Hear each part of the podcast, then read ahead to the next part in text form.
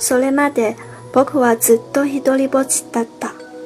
誰とも打ち解けられないまま、6年前、ちょっとおかしくなって、サハラ砂漠に降りた。僕のエンジンの中で何かが壊れていた。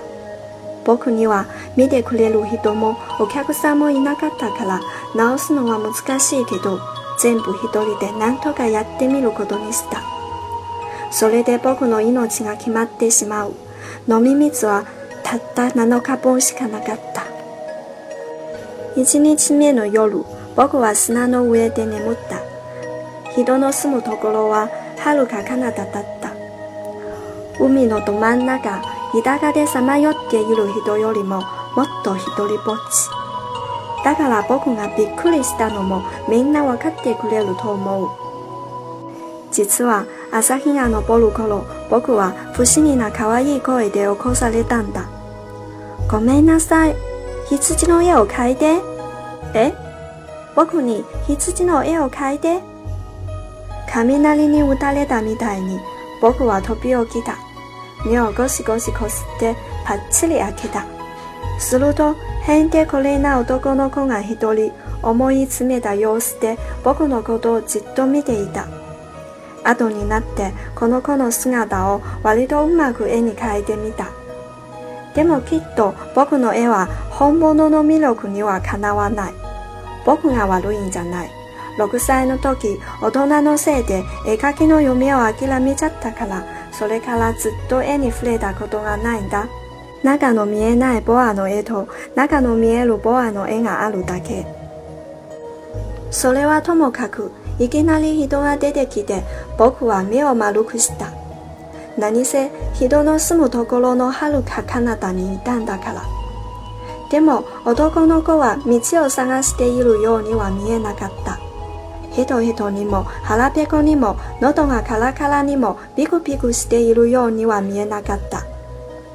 人の住むところの遥か彼方、砂漠のど真ん中で迷子になっている、そんな感じはどこにもなかった。やっとのことで僕はその子に声をかけた。えーと、ここで何をしてるの？すると、その子はちゃんと伝えようと、ゆっくりと繰り返した。ごめんなさい。羊の絵を描いて。ものすごく不思議なのに、だからやってしまうことである。それでなんだかよくわからないけど、人の住むところの遥か彼方で死ぬかもしれないのに、僕はポケットから一枚の紙とペンを取り出した。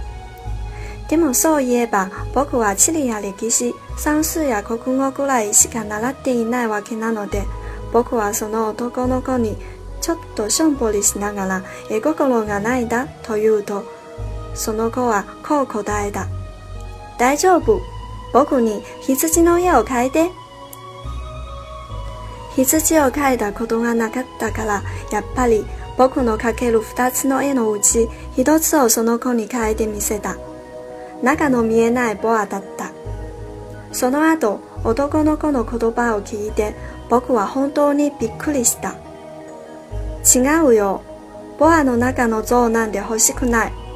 ボアはとっても危ないし、像なんてでかくて邪魔だよ。僕んちすごく小さいんだ。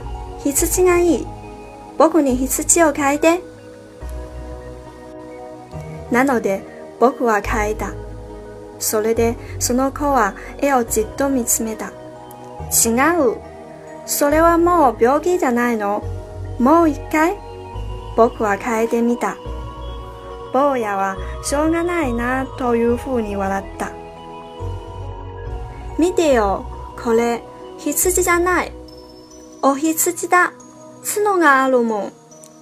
僕はまた絵を描き直した。だけど、前のと同じでダメだと言われた。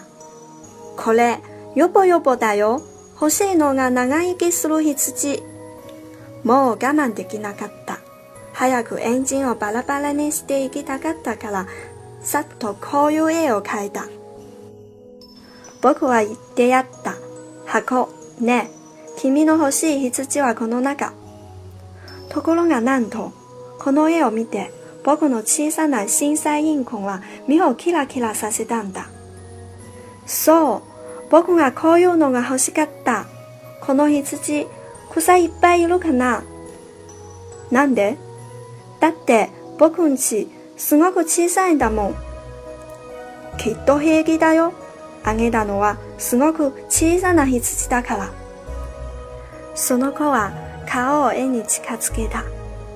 そんなに小さくないよ。あー、眠っちゃった。僕があの時の王子様と出会ったのはこういうわけなんだ。